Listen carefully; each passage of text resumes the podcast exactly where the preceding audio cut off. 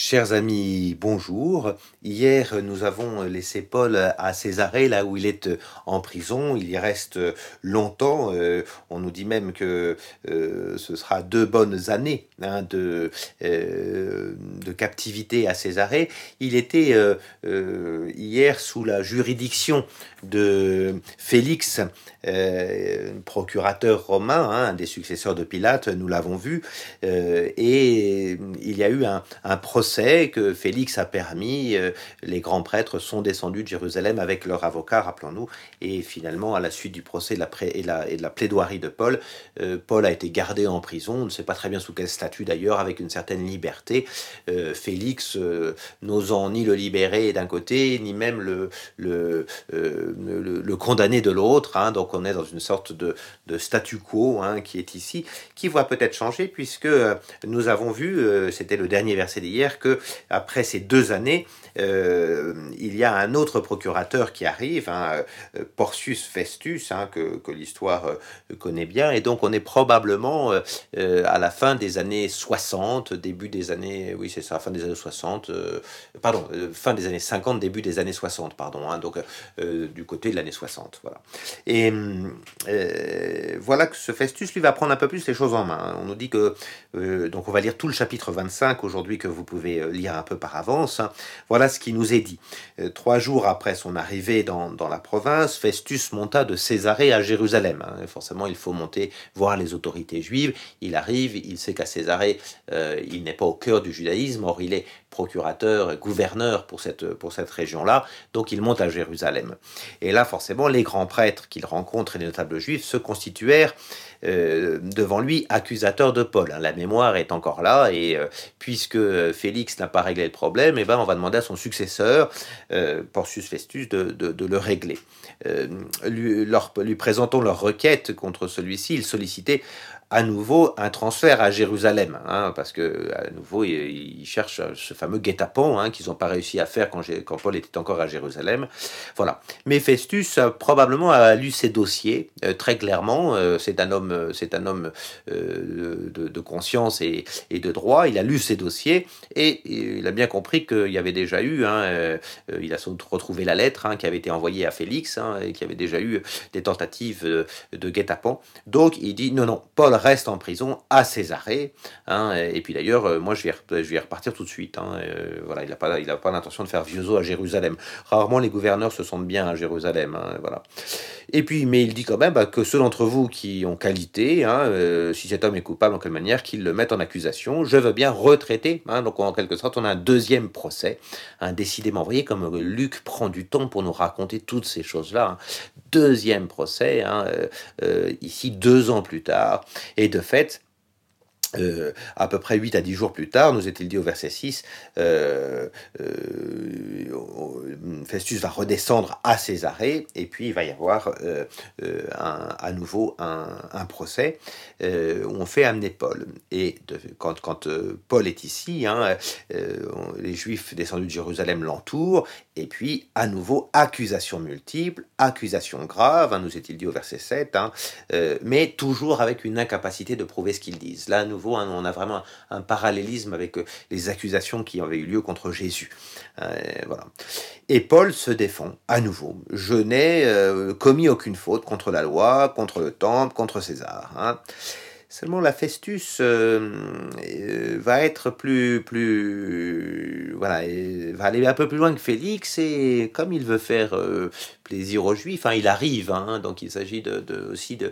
Il a bien compris qu'il voulait pas trop euh, euh, emmener Paul à Jérusalem euh, spontanément, mais enfin, malgré tout, il faut qu'il, il, faut bien que il se fasse accepter par cette nation juive. Hein.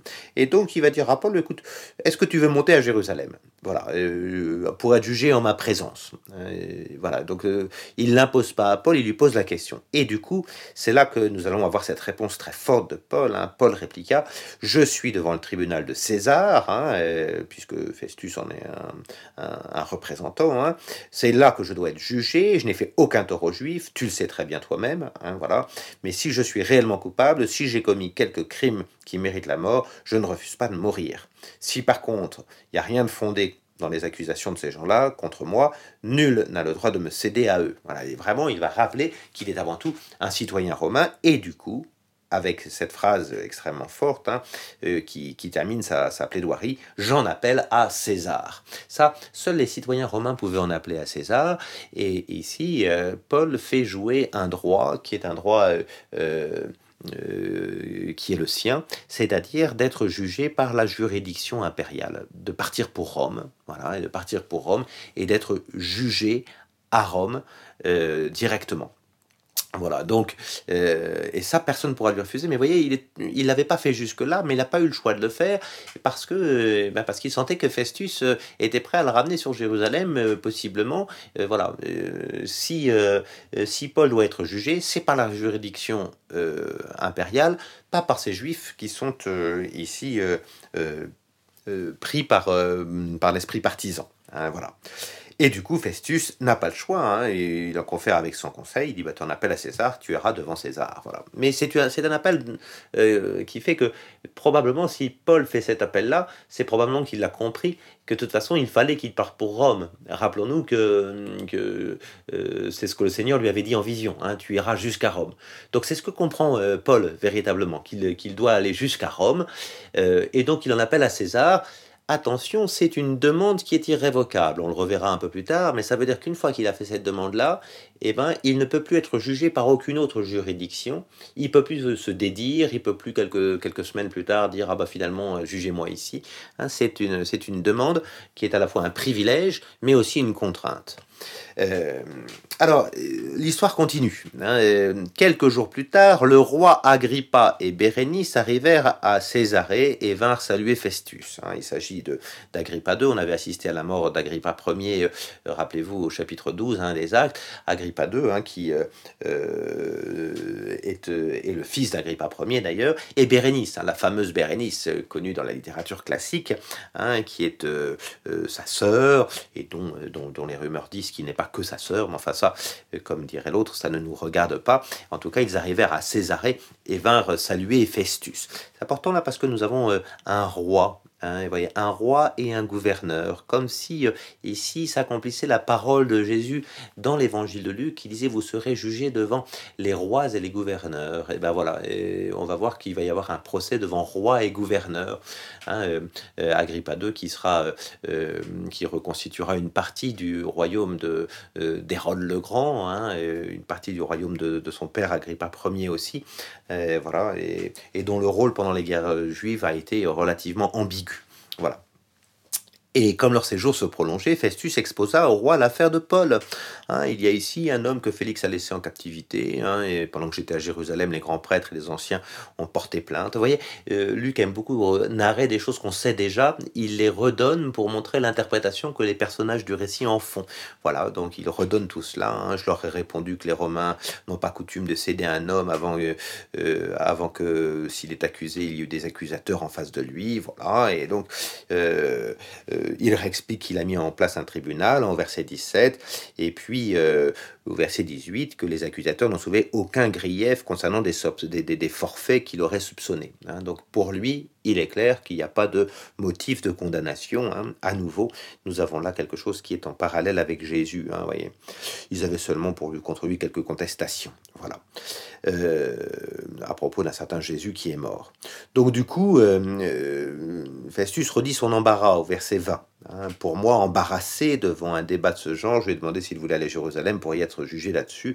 Mais Paul, ayant interjeté l'appel pour que son cas fût réservé au jugement de l'Auguste empereur, j'ai ordonné de le garder jusqu'à ce que j'envoie César. Voilà, donc euh, euh Festus re-raconte quelque chose qu'on a entendu hier, hein, c'est-à-dire euh, tout, tout, tout, tout ce qui s'est passé à propos de, du premier jugement, et puis ce qu'on vient de voir à l'instant avec l'appel à César. Voilà. Agrippa dit à Festus, ben, je voudrais moi aussi entendre cet homme. On ne sait pas très bien pourquoi. Est-ce qu'il en a déjà entendu parler? Est-ce qu'il a pas ou est-ce que c'est le nom de Jésus qui, euh, qui, qui, l'a marqué? Il a déjà entendu parler sans doute de ce Nazoréen. Et du coup, euh, euh, vraiment, il va y avoir engagement de Festus. Demain, tu l'entendras. Et donc le lendemain, Agrippa et Bérénice vinrent en grande pompe, se rendirent dans la salle d'audience, entourés des tribuns, des notabilités de la ville. Et c'est assez beau de voir que le décor est complètement posé avec quelque chose un peu grandiloquent. Hein, ce pauvre Paul qui va se retrouver au milieu de tout ça, mais qui va pouvoir témoigner devant rois et gouverneurs, hein, euh, avec, avec un décor qui est celui des rois et des gouverneurs. Donc on amène Paul et euh, euh, va introduire les choses. Hein. Il, dit à, il dit alors, Roi Agrippa, vous tous ici présents avec nous, vous voyez cet homme au sujet duquel la communauté juive tout entière est intervenue auprès de moi, tant à Jérusalem qu'ici, protestant à grands cris qu'il ne fallait pas le laisser vivre davantage. Pour moi, j'ai reconnu qu'il n'a rien fait qui mérite la mort. Hein. Vous voyez, insistance hein, sur le fait qu'à chaque fois, Paul ne mérite pas la mort. Il y, a, il, y a, une vraie insistance là-dessus. Cependant, comme il a lui-même appelé à l'Auguste empereur, j'ai décidé de le lui envoyer. Hein, j'ai rien de bien précis, j'ai rien de bien précis à écrire au Seigneur sur son compte. De fait, hein, euh, euh, euh, il est obligé de faire un dossier en principe. C'est pour ça qu'il en a parlé à son conseil. C'est qu'on n'envoie pas quelqu'un à Rome sans avoir un, dossier un peu complet à, envoyer. Donc il est bien embêté là-dessus. C'est peut-être pour ça qu'il est heureux de l'accoûter à nouveau avec le roi Agrippa pour avoir des, pièces et des choses à envoyer avec le prisonnier. Un dossier bien constitué Hein, et voilà. Et du coup, euh, alors ce qui est assez marrant, enfin ce qui est assez euh, ironique aussi, c'est qu'il dit j'ai rien de bien précis à écrire au Seigneur sur son compte. Un son Seigneur à lui, c'est César. Hein, bah, on voit bien qu'entre le, entre le Seigneur de Paul, qui est Jésus, et le Seigneur à lui, qui est César, hein, il y a derrière ça sans doute cette phrase euh, de Jésus rendez à César ce qui est à César, mais aussi à Dieu ce qui est à Dieu. voilà. Voilà, du coup, euh, il le dit bien, hein, c'est parce que j'ai rien de précis que je l'ai fait comparaître devant vous, hein, devant toi surtout, roi Agrippa, euh, afin que cet interrogatoire, j'ai quelque chose à écrire. Hein. Donc vraiment, c'est son but, de, pouvoir constituer le dossier. Il me paraît absurde en effet d'envoyer un prisonnier sans signifier en même temps les charges qui pèsent contre lui. Donc euh, tout est là, le décor est bien précis, et Agrippa va pouvoir dire à Paul, tu es autorisé à plaider ta cause. Et c'est pour ça que nous avons vraiment ici euh, euh, un discours qui serait une vraie plaidoirie, beaucoup plus travaillée hum, que, la première plaidoirie qu'on a eue devant Félix. Hein. et l'idée, c'est vraiment que Paul donne l'ensemble des détails qui fait qu'il se trouve ici. Vous voyez, ce chapitre 25 que nous avons lu aujourd'hui, il va vraiment euh, comme, son, comme son prédécesseur, le chapitre 24, mettre Paul euh, en quelque sorte euh, au cœur de, l'Empire romain, au cœur de la justice impériale. Paul continue à avancer là-dessus. Hein. On peut dire en quelque sorte que ce que nous sommes en train de travailler là, ces chapitres 24, 25, 26, c'est le vrai procès de Paul. Quand on sait l'importance dans les évangiles du procès de Jésus, notamment euh, dans l'évangile de Luc, et puis peut-être surtout encore dans l'évangile de Jean, du procès devant Pilate. Euh, euh, voyez, la, l'imitation continue. On a eu Paul qui est monté à Jérusalem comme Jésus, il subit ici un procès avec des fausses accusations devant une autorité réelle, qui est l'autorité romaine, comme Jésus, qui était devant l'autorité de Pilate. voilà, la seule chose, c'est que lui étant citoyen romain, c'est pas à Jérusalem que son histoire va se terminer, mais à Rome, d'où très important euh, dans ce chapitre 25, l'appel euh, qui a été accepté de Paul à être jugé par les autorités impériales. Et voyez, euh, si euh, Luc nous raconte toutes ces choses-là avec autant de détails, on, a presque, on trouve presque trop de, trop de plaidoiries là-dedans, hein, et il, y en a, en beaucoup, c'est vraiment qui est que Luc, dans son historiographie, est en train de, de travailler avec beaucoup de finesse la manière dont le christianisme doit se situer à l'intérieur de, du monde païen, à l'intérieur de l'Empire romain particulièrement, et notamment du coup euh, vis-à-vis du droit romain, vis-à-vis des instances politiques euh, romaines.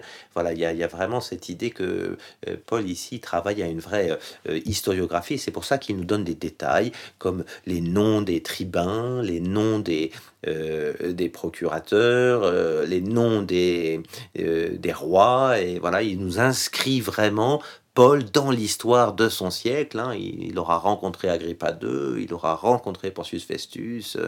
Euh, voilà. Et donc on a vraiment euh, euh, cela de, de, très incarné, si vous voulez, dans, dans ces chapitres. Alors demain, nous entendrons la plaidoirie hein, de, Paul, hein, la manière dont il va se retrouver devant le roi Agrippa. Vous pouvez d'ores et déjà lire tout le chapitre 26. Euh, quand je dis à demain, c'est pas tout à fait exact, ce sera plutôt à lundi.